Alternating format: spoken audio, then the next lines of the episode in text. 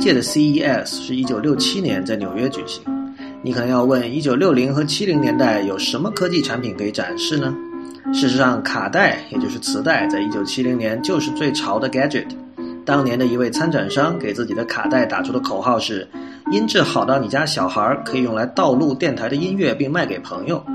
也就是说，这家厂商在一九七零年就已经非常前卫的鼓励大家盗版了。欢迎大家收听 IT 公论，我是李如一。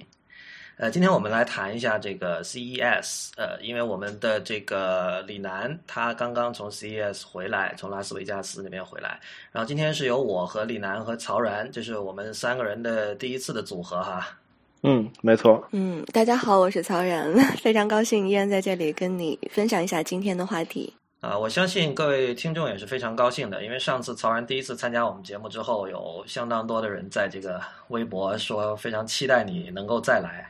啊，是吗？谢谢大家。嗯，这个关于 CES 哈，其实在我的心目中一直是一个挺模糊的东西，就是我对它的了解就仅限于有一堆 gadget。每年的这个一月份的时候，会在拉斯维加斯展。然后在更早的时候，我们知道那个 CES 和那个苹果那个 Mac World 基本是前后脚的关系嘛。但是前几年开始，苹果不参加 Mac World 了，然后就后来就是就是等于说，连 CES 的这个至少我对它的关注度也相对少了吧。然后李楠，我不知道你是我们当中唯一去过的，因为我知道这个展览好像不是对公众开放的，它基本是一个业内的展会。所以你你你有幸参加了之后，你有什么切身的体会吗？他那里面会分一些角色，就是我们去厂家作为厂家来去我们布展，然后呃等一些人来，然后比较重要的两拨人，一个叫做 press，就是媒体，他们是黄色的牌子，然后他来看你们的品牌产品，然后提一些问题，做一些采访，然后另外一些比较重要的人叫做 buyer。就是买家，然后他们可能会有订单之类的。然后 CES 主要还是业内的，就是类似于广交会的那么一个东西，并不是针对呃所谓的 customers，就是针对所谓真正客零散的那些客户的一个展览。然后嗯，但最后一天的话，很多厂家会把自己的产品卖了。所以，所以你走了一圈，你有什么？你最深的印象是什么？可能可能未必是产品，或者是包括整个展览的整体的，没什么可以说的？对，其实 CES 如果你关注媒体的话，这你会看到很多的报道，所以这方面我想，呃，也不用我特别来说了。但是有一些点可能会比较有趣，但是没有到现场的人不会注意到的，比如说各个厂家的布展。三星今年是非常豪华的，他拿了非常大的面积，然后做了很高的墙，把自己的场地全都围上，然后他在上面。打了很多的自己的全线的产品，包括智能手机，然后平板，然后它的曲面电视，然后各种各样东西。而且三星拿了两块场地，一块是所谓的呃智能手机的，还有一块是它整个品牌所有全线产品的。然后可以看得到，三星是非常土豪的一个公司，很有钱。所以不是豪华，是土豪哈，这个这个 这个得区分开来。对，所以那个。豪华跟土豪有什么区别呢？其实，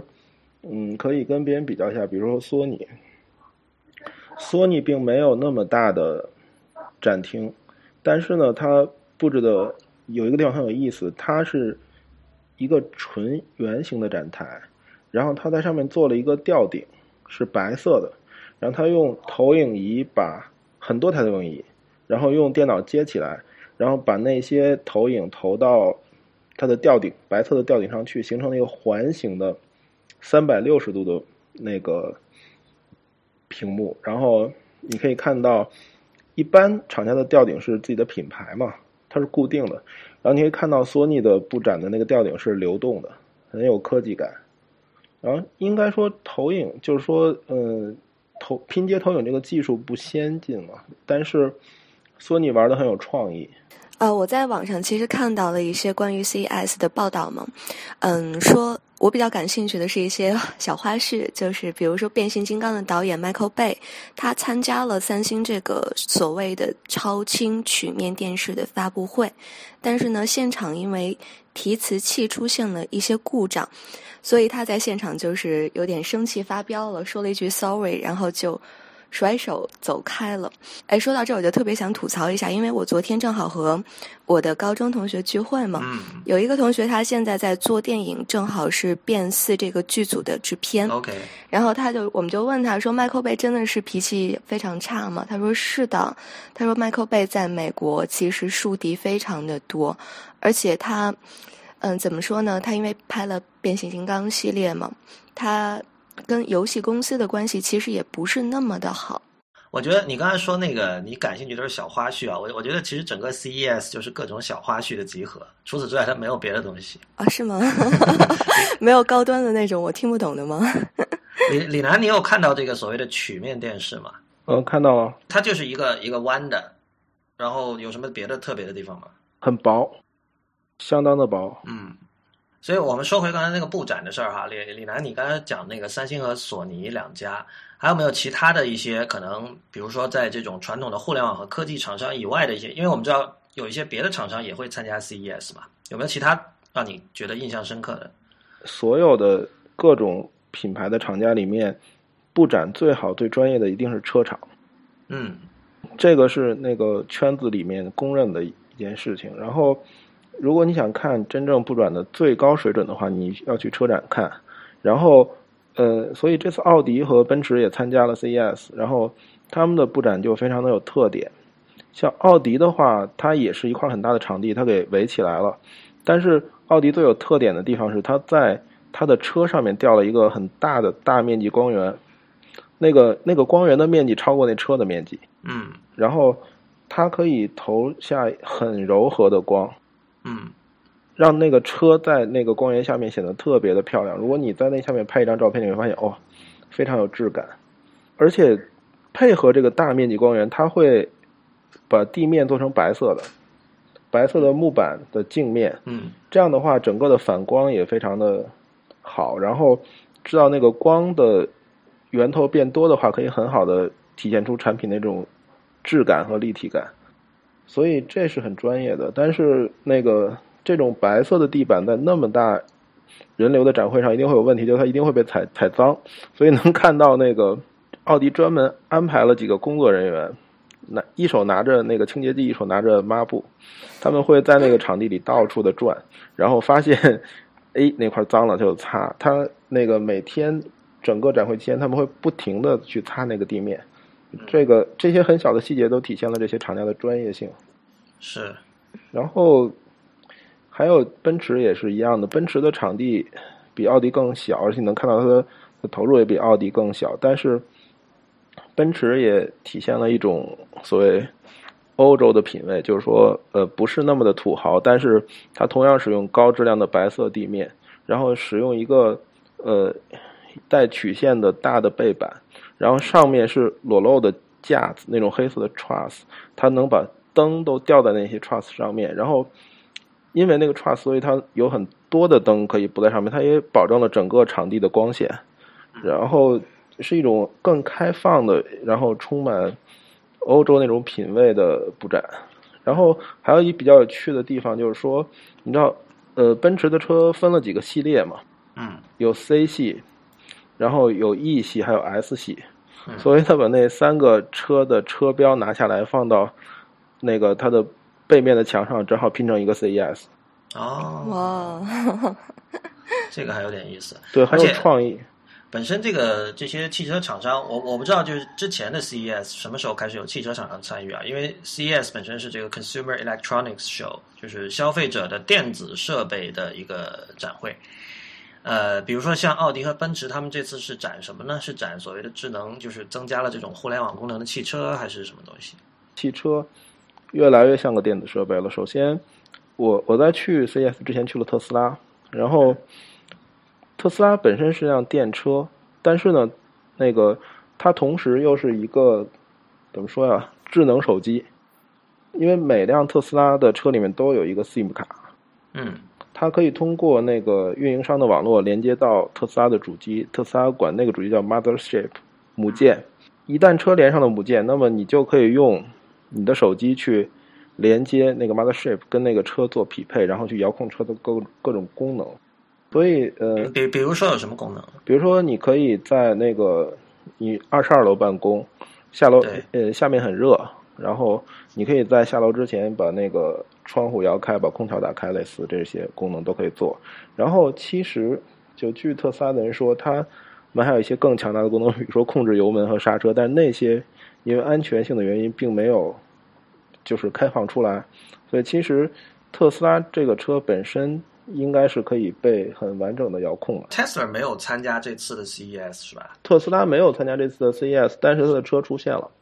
它出现在它出现在哪个品牌呢？它出现在 Panasonic 的品牌，因为特斯拉的电池是 Panasonic 提供的，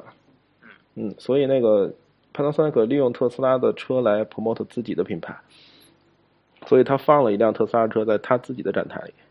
哦，说到那个汽车，我觉得不管是咱们最近出台的一些新政策，还是说国外的一个流行的趋势，好像新能源是最近比较热的一个话题。我不知道在 CES 上关于新能源这个方面，我看到有福特和丰田好像都出了这个系列的一些展品，比如说福特它有一个什么家用充电站。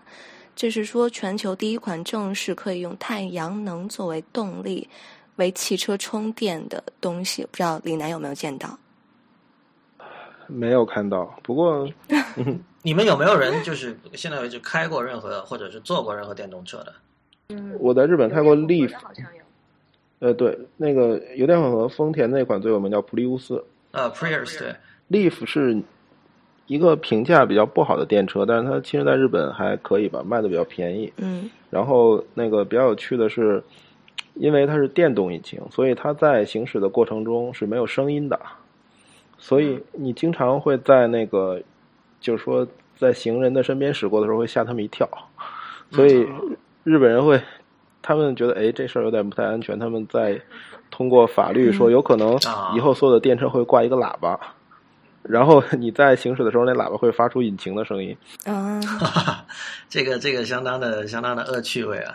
不过你 其实现在有的国内有的城市的那个有电动的出租车了嘛，像深圳就是有的。你我坐过一次深圳的那个蓝色的那种电动出租车，确实是很安静，而且你感觉就是好像没启动，然后它就自动开始动了。对，啊是我们在特斯拉见到了那个，就说未安装完成的整车嘛，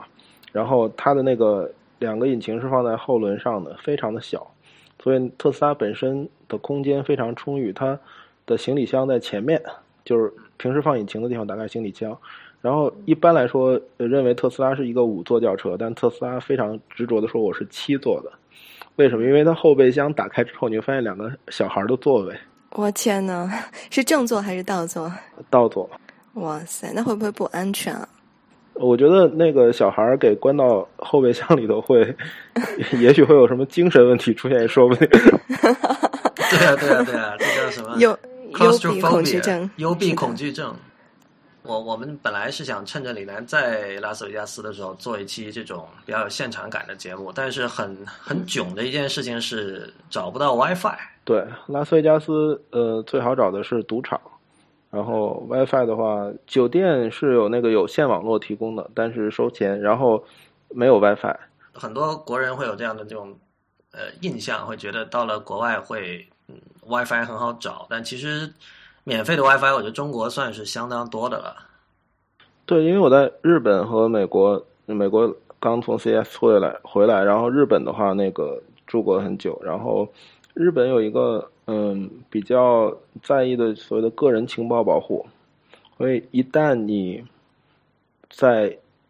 外面随意的连上了一个免费的 WiFi，实际上是有一些风险的。日本人是很非常非常敏感和在乎风险的一个民族吧，所以在这方面他们很谨慎。然后，另外就是日本的几乎人手一个智能手机嘛，然后都是包月的，四千四百日元 3G 网络随便用，然后五千多日元 4G 的网络随便用，所以呃这方面的需求相对而言也少。五千多日元就相当于大概三百人民币啊！现在对，嗯，你在拉斯维加斯的酒店是完全没有 WiFi，还是说 WiFi 是要花钱的？呃，Flamingo 是没有 WiFi 的。我住的那酒店叫 Flamingo，那个酒店是拉斯维加斯最早的几个酒店之一，其实最早的几个赌场之一，是一个意大利黑手党建的。然后，等于是它是有赌场的，对不对？呃，拉斯维加斯几乎所有的酒店的一层全部都是赌场。那是不是他是为了让你花更多的时间去赌，而不是去上网？有没有这个 原因？我觉得呃，没有旧的酒店，我觉得老牌的那种高级酒店基本上都是没有免费 WiFi 的。嗯，对，嗯就包括北京的有几个都是收费的有对线，并且会比较的贵。对，相反新新派酒店，哪怕是商务酒店很便宜的那种，都会有免费 WiFi。嗯，就是拉斯维加斯是一个嗯、不是一个科技以科技闻名的城市，就是沙漠里的一群赌场。然后那个大家比较嗯、在乎的是哦，哪有赌场，哪有好吃的，哪有什么、嗯。topless show，就是所谓的那个呃无上妆呃表演，对对无上妆表演，然后呃 所以所以那是一个线下极度强势的一个地方，就你到那儿不会去想做什么线上的活动了。对不会寂寞。嗯，就是一个嗯很传统的花钱的地方，还有打折的商场，然后还有什么所谓的 gentleman club。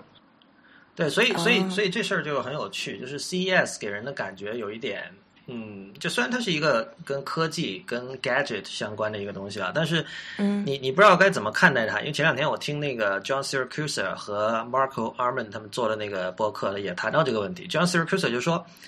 你我宁可你要我去 CES 看那些 presentation，看那些那种展示，我宁可说你这个产品，你网页做好一点，搞一个这个 Vimeo 或者 YouTube 的一个视频，你给我展示，嗯或者你做一个发布会，我在网上看，我觉得我那样得到的信息是跟我去展会完全一样的。就如果我不是说为了做生意，我普通人就确实是没有什么必要去 CES 的。CES 本来也不是针对普通人的，对对对对，展会嘛，就跟在北展啊，呃包括你刚才说的广交会什么都是一样的。这种事儿，你说一般市民不会去看的呀。对。然后虽然那个呃，的确就是说呃，你传达消息的话，通过互联网问题都不大，但是真的是做生意的话，那么见面好好的聊聊还是很重要的。对因为双方呃能做成生意的基础是信任，信任的话，如果你不能 face to face 的话，那说实话有的时候很难建立。是的，刚才李楠说到关于东京的 WiFi 的问题，我是好像两年前去的东京吧，我记得我当时，嗯，因为东京的网络制式好像和国内的不太一样，我记得我换了一个手机，对不对？你你自己有没有换手机？你要问我们吗？但的确，东京是那个，首先它有 WCDMA，就是那联个通的那个，嗯中国联通的那种知识，然后它还有一种所谓的 CDMA，是 CDMA 两千，就是是一种比较特别的知识，那是 AU 另外一个运营商，然后还有你两年前的话，可能还有那个 emo eMobile，那个是一个呃类似中国小灵通的知识，然后呃大概是至少有这么三对，所以你当时到底是怎么办？你到底是换了手机没换手机？然后你是怎么处理你的在那边的上网的事情呢？我换了一个手机，是由移动给我提供了一个，我交了一些租金，好像是一天要交多少钱。后来我就带到日本，带过去之后，我就发现其实，比如说我刚到机场的时候，那个羽田机场的 WiFi 应该是免费的吧？我没记错吧？呃，成田和羽田都提供免费的 WiFi，但是你需要呃连上之后登录一下，填你的 email。反正这个我还是会操作的，所以当时就登录上了。但是后来我记得我去麦当劳和星巴克好像是连不上网的。后来以后我又去了一些，因为我跟朋友在一起嘛，基本住在朋友家里，他家里是有 WiFi 的，但是我们一起去吃饭，去一些小的这种居酒屋的时候，好像也是没有的。但是马路上反而有很多，这就是我比较觉得有点奇怪的一件事儿。东京是这样，就是说，呃，那些 WiFi 的话，首先有的是有密码的，嗯，然后有有一些没密码的，你不一定能用。哦、连上之后，它仍然会弹出一个登录界面，嗯。几乎都是收费的服务比较多。哦，嗯，那等于是，比如说你们东京当地生活的人，你们交一定的，比如说运营商的这种包什么套餐之类的，你们就可以不用 WiFi 了，是不是？用自己的那种。嗯，对了，就是说我为什么要用 WiFi 嘛？很麻烦啊，全都 3G 或者 4G 了，而且很多时候 4G 网络是很快的，并不比 WiFi 慢。当然，这个前提就是说资费是一个处在一个可接受的标准，而且是有无限流量的。它它是包月的呀，你肯定会有无限流量的，而且它的覆盖一定比 WiFi 要好。我听到的是说法，好像是八八 G 以内是随便用，八 G 以上会有个限速，但是就至少也是可以用的嘛。你用不掉那么高的，反正我很难用掉。不是，但你如果完全不用 WiFi 的话，等于你拿它做那个热点，然后你笔记本用那个，那八 G 一下就没了。呃，好吧，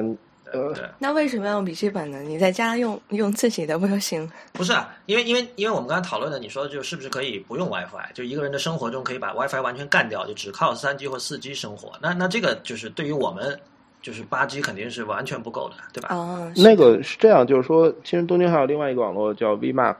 嗯嗯嗯，那个的话我不知道限不限速，但是那个至少我用 VMAX 的时候从来没有用到过流量限制。这个 WiMAX 听怎么感觉是一个好像之前在那个制式大战里是已经败掉的一个标准了？对，但是它在东京的覆盖还不错。哈，嗯，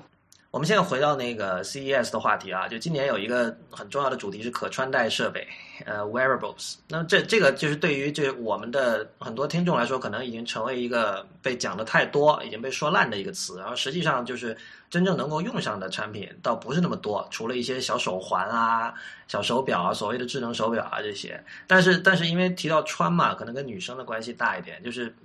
曹然，你比如说第一次在媒体上见到可穿戴式设备这样一个词的时候，你有什么想象或者什么期待吗？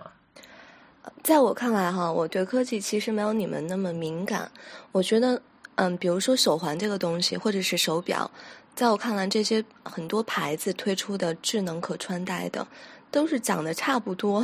我没法通过照片或者是实物分辨出它们是属于哪个品牌的，所以这个还挺困惑的，而且也不是那么的好看。就是在我的印象里呢，我觉得其实他们最实用的一个。嗯，地方就是可以在健身的时候，是不是可以观测到你身体上面的一个数据？这个是我比较关心的。其他我还真想不出来。我问一下，那我、嗯、那我问一下，就是你你现在健身的时候，你有没有在用任何设备来观测自己的身体？当然没有了。其实其实李如一会用他的眼睛来观测的。观测自己是吗？没有这个事儿，其实那个呃。就算你没有用什么像什么 Fitbit 或者像上次李楠被李楠选为二零一三最值得购买的数码产品之一的那个叫什么 Shine 啊 Shine 那个手环，嗯、你哪怕是 iPhone 上，因为很多人我知道他在用那个 Nike Plus、嗯、Running 哦，那个我有用，那个都算吗？不，那那个当然不是可穿戴了，但那其实是观测你的身体的一种方式嘛。嗯，我就观测自己的 身体没没有，哎，没有这么大的兴趣，总让人浮想联翩啊。那浮想啊，不，浮想没什么不好的呀。好吧。对，那就说回来哈，就是你刚才说那个问题其实挺关键的，就是说，也就是说，所谓可穿戴，它在 fashion 这个层面上还没有能令到，没有能让我满意，是的。对。如果看一下这个电脑或者说广义的计算设备的历史，其实一直是在往更加隐形、更加的这种呃个人化、更加不像电脑、不像 gadget、不像科技产品这个方向在走嘛。因为那个最早的大型机不用说了，个人电脑已经相对好一点，然后变成这个移动设备、它智能手机和平板的时候，嗯、呃，对于普通的就是对科技没什么兴趣的人来说，它已经是个更更容易亲近的东西了。嗯，然后，然后现在很多人认为可穿戴会是下一步，那么这个时候就是可能 computing device 计算设备已经完全不是今天我们想象这个样子，就是它也不是一个有个大屏幕的一个平板或者什么东西。所以那个苹果是追随这个潮流的，对，或者说它是推着这个潮流往前走吧。嗯，可以这么说吧。对，然后所以苹果出什么可穿戴设备是比较值得期待的。但是现在反而苹果没有出过，对不对？对，苹果从来都不是最快的，包括智能手机，嗯，然后包括笔记本，或者咱们再往前看，电脑也不是。但是苹果往往会有一个决定性的东西出来，真正改变所有人的生活。嗯，哎，我我看了一下报道哈，就是关于这个可穿戴，他们现在强调的另外一个重点是，除了刚才我们说的健身之外，还有一个是关于养老。我觉得这个还还挺有意思的，因为养老现在是一个。全世界范围内比较热的一个话题吧，嗯，对，所以这个东西如果真的能和家庭或者社区养老结合起来，我觉得还挺有必要的。但这个我有点怀疑是媒体的自己的想象，哎，啊，是吗？就是他他有点有点，就你们不管老人怎么样，是吗？不是不管老人怎么样，就是他可能是他是有点捕风捉影，然后他看到了一丁点的那种火星式的那种可能性，然后就把它做成一个点在。在文章里说，但其实啊，呃，并当然也可能是我自己孤陋寡闻哈。李楠，你有看到跟养老相关的什么产品吗？日本已经是一个很老龄化的国家了，就是说他们农民的平均年龄在六十岁以上了。哇塞！然后那个他们好像可穿戴式设备应该说是有些意义的，比如说，呃，你可以很简单的监测血压，因为你知道很多老年人都有血压上的问题。嗯嗯，但是那个我有点怀疑的是，呃，为什么要可穿戴？因为日本人做的更多的事情，呃，比如说看护机器人，嗯或者是远程监控，就是你躺在床上的时候，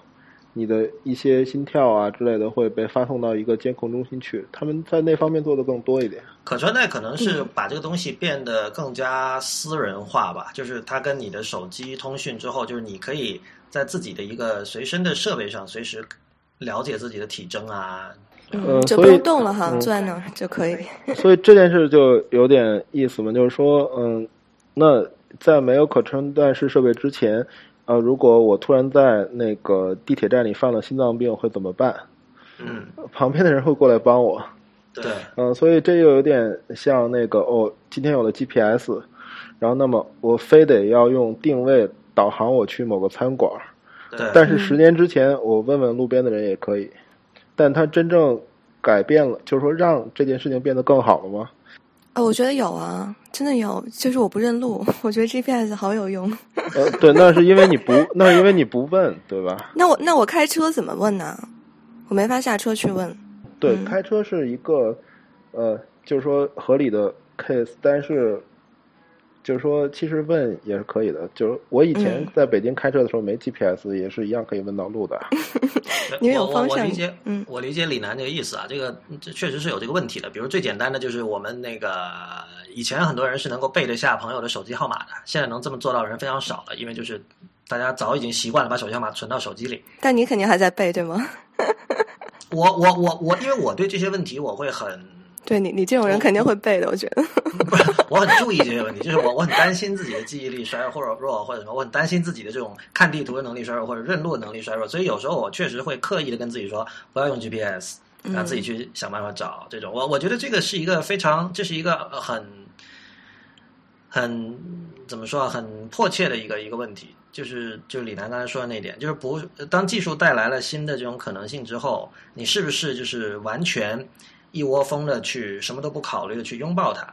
我觉得这种这种拥抱会让你产生一种比较良好的自我感觉，有一种生活在未来的感觉。但同时，我不希望自己的，我们又回到刚才那个词，肉体 萎缩掉。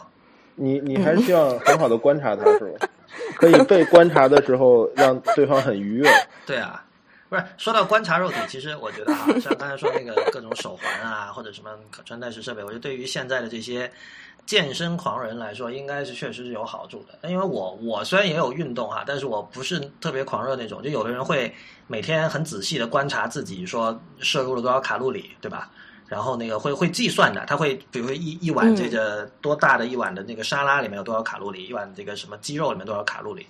这些东西，我觉得他们现在就是纯粹靠心算，嗯或者说纸笔算，或者说拿个计算器算，是吧？但如果以后这些东西能够通过可穿戴设备直接的测量的话，其实是方便很多。我觉得这倒是个好事儿。嗯，是，但是会不会很贵啊？就是在现在这个阶段来说，我很贵就肯定普及不了嘛。就如果说可穿戴设备到来，那个时候肯定就是说已经是一个 affordable 的价钱。啊我觉得这是它的定义之一。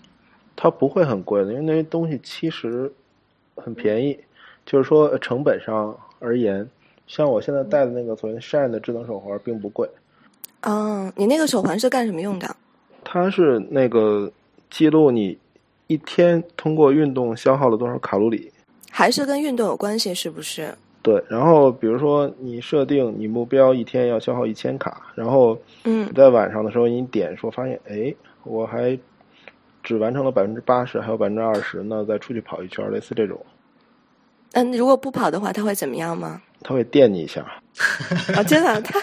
我觉得这个还挺好，的。我在开玩笑，他不，他不会电你一下，哦只不过是你没有完成这个任务，他会记录下来。哦，那可以发短信什么的吗？呃，不可以，他就是他做的更像一个手势，而非一个手表。哦，像一个首饰。那男生戴着首饰会不会觉得有点奇怪？没有，男生说戴手环很正常，哪怕是以前的那种非智能的手环，也很多男生戴的呀。有吗？有有有有，嗯，而且其实男人的机械表也是手势啊。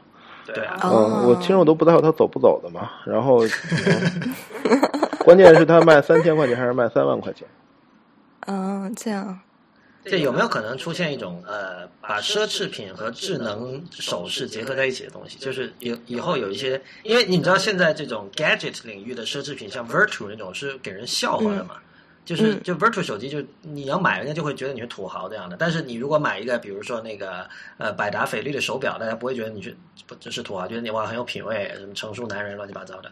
以后不知道会不会有这样的就是奢侈品的数码产品出现？我觉得会有的。但你不觉得他们的属性是矛盾的吗？奢侈品是为了保值，就长期以来都是经典，然后科技是在不断的更新，就是这两个属性怎么把它更好的结合起来呢？所以奢侈品不是为了保值。那是呃，比如说卡地亚的表卖的很贵，然后你今天能卖出多少？呃，首先不知道，另外它它得不停的去就是清理啊、洗洗啊之类的，所以你要不停的为了它能运转付出钱，所以你算下来的话，它不会保值的。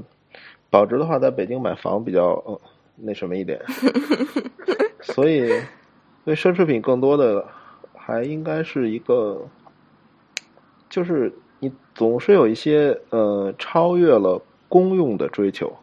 就是所谓的功能或者是用处，它不是有用的，但是它是好的、美的、精致的。嗯，所以你也很看好这两个东西结合在一起。对，我觉得可穿戴式设备的话，如果你要看咱们身上那些咱们一直在穿戴的东西，嗯，那。如果它能很自然的融合进来的话，会比现在你生生做一个大家已经不戴了的手表要好得多。嗯，因为现在其实智能手机出现了之后，很多人不戴戴表了嘛。嗯嗯，然后 Google Glass 比较好，就是它是眼镜嘛，但是有些人他不戴眼镜。嗯，所以那呃，为什么我觉得 Shine 很赞呢？因为它很多时候它可以被当做一个项链儿，一个坠子戴到脖子上也一样可以用嘛。所以它更多的像一个首饰，而不是一个手表。我觉得 Google Glass 其实呃，嗯，怎么说，充分的反映了就是互联网或者说技术创业者对于呃李楠刚才提到这种非功能主义的这些层面的东西的不了解。就是它，它是一个戴上去非常 awkward、非常古怪的东西。就是呃，是极少数的这种 geek 人群会觉得哇好酷，而我可能都觉得挺酷的。但是就是大部分人会觉得这个东西。哇，就像你，就像当年那个蓝牙耳机刚出来的时候，就那种东西，你耳朵上有个东西，蓝色的光在那一闪一闪的，有一些稍微保守一点的人已经觉得很看不惯了。然后你带一个 Google Glass 这样的东西，然后媒体又不断的渲染炒作，大家都知道它，你什么眨一个眼睛可以拍照，所有这些东西加在一起，就使得它在社会学意义上是一个站不住脚的东西。嗯，因为呃，之前短打也报道过嘛，就是说西雅图有的餐厅。已经禁止呃，这个大家带着这个 Google Glass 来用餐，因为他会觉得这会让别的那个食客会觉得隐私受到了威胁。就你什么时候拍我张照片，我也不知道，我跟别人来偷情怎么办？是吧？对对对，最该禁止的是，呃，让不能让他们去使用厕所。对，我是想说，就是我我觉得刚才我说的这种态度，呃，可能有的人会觉得是路德派的一种思，就是就是你知道，就是既呃反对一切这种技术进步，觉得就是我们要回到田园诗化的这种社会才是最好的，肯定不是这样的一种态度哈。但是就是李楠刚才提到那点，我觉得很可能二零一四年会是个转折点吧，因为最近有一个事儿，就是那个 Mark Andreessen，就是呃当年写最早的那个流行的浏览器 Netscape 的那个人。后来就赚了很多钱嘛，就开始搞做风投，就是最有名的这个投资家之一了。硅谷，他重新开了 Twitter 账号，然后他前几天做了这么一堆事儿，他发了一系列的这种 tweets，呃，按时间从一九九三年一直数到二零一三年，就是说，呃，硅谷的这个人们对硅谷的认知，就是比如说，呃，一九九七年是这个什么好爽啊，九八年九九九年开始说是泡沫，然后那个就隔几年就会有一有一堆人会说。硅谷又出现泡沫了，是吧？因为零一三年开始又有人说了，Quora 上有人有提问说，这个现在硅谷是不是又迎来了新一轮的泡沫？泡沫，就是 Andreessen 在讽刺嘛，就说，你看你们这帮人动不动就说泡沫、泡沫、泡沫，然后他接着来又发了一系列的这个 tweet，说，呃，programmers 程序员每年的态度是什么呢？每一年都是 coding，coding，coding，coding，写代码，写代码，写代码，写代码，就是他发这一系列的东西是觉得就是说。他肯定是觉得程序员那种态度是正确的，就是我不跟你扯淡，我不跟你说很多废话，我就是埋头做我的产品，就是疯狂的 create，我不去批评，我我我不是 cynic，我不会经常说这个不行那个不行，一会儿担心这个一会儿担心那个，一会儿说这个泡沫一会儿那个泡沫。但是慢慢的，你看整个硅谷的这这整个经经济体系都是我们这帮程序员建立起来的。这他有有这样一种想法，但是我觉得恰恰是这种，这其实是一种实用主义了。就是你你你先不考虑更远的一些事情，我不考虑，比如说我的这种做法会不会呃在社会层面或者说呃在在社会层面对于人类的未来产生什么样的结果，没关系。就是现在只要它嗯 good enough，你知道硅谷呃硅谷创业公司很讲究这个嘛，就是一个产品你不不能说等到最好再放出来，你做到 good enough 就放出来。呃，这一套哲学或者是这套思维是确实是造就了今日硅谷的繁荣，但是我觉得接下来。很可能就是有人会开始也思考一些更延伸层面的东西，就是刚才李楠说的，在实用功能、公用层面之外的东西。到了那个时候，我们或许可以谈论有没有这种奢侈品的可能的出现了。嗯，所以其实这个有一个实在的例子，就是说，呃，程序员不是错的，那那些谈论他呃其他方面的人也不是错的，但是呢，嗯，就是说你谈论总得有一个基础，所以。的确要先有人把它创造出来，就像那个我这次去了一下 Google，然后他们在园区里能看它无人驾驶汽车在跑，然后那个跟一个研发这个汽车的工程师在聊，他他自己也认为，他说可能三到五年之内这个东西都不会真正的实用，